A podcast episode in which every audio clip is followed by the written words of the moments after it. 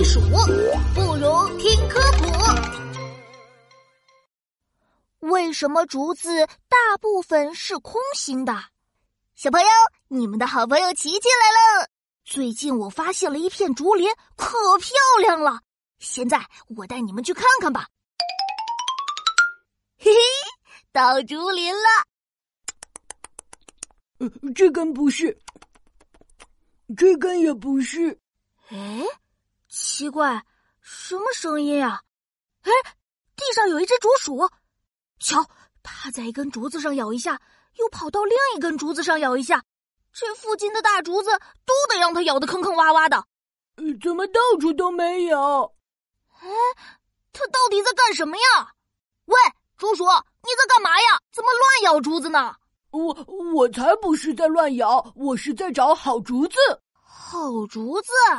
对呀，我刚刚找的竹子里面都是空的。就像是被虫子蛀空了一样，肯定不是好竹子。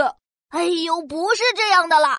竹子和别的植物不一样，它长粗到一定程度之后就不会再继续长粗了，只会越长越高。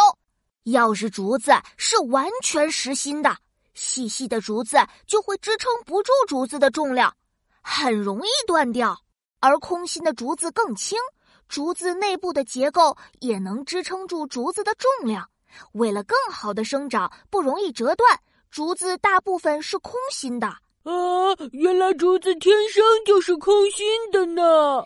其实也不是，植物学家认为，实际上竹子刚出现的时候都是实心的，经过长时间的演化，大部分竹子才变成了空心。空心的可以减轻竹子自身的重量。因此，可以长得更加高大，和旁边高高的乔木一起争夺宝贵阳光。哇，植物们好聪明呀！对呀，植物的本领可多了。呃，琪琪，是不是所有竹子都进化成空心的了？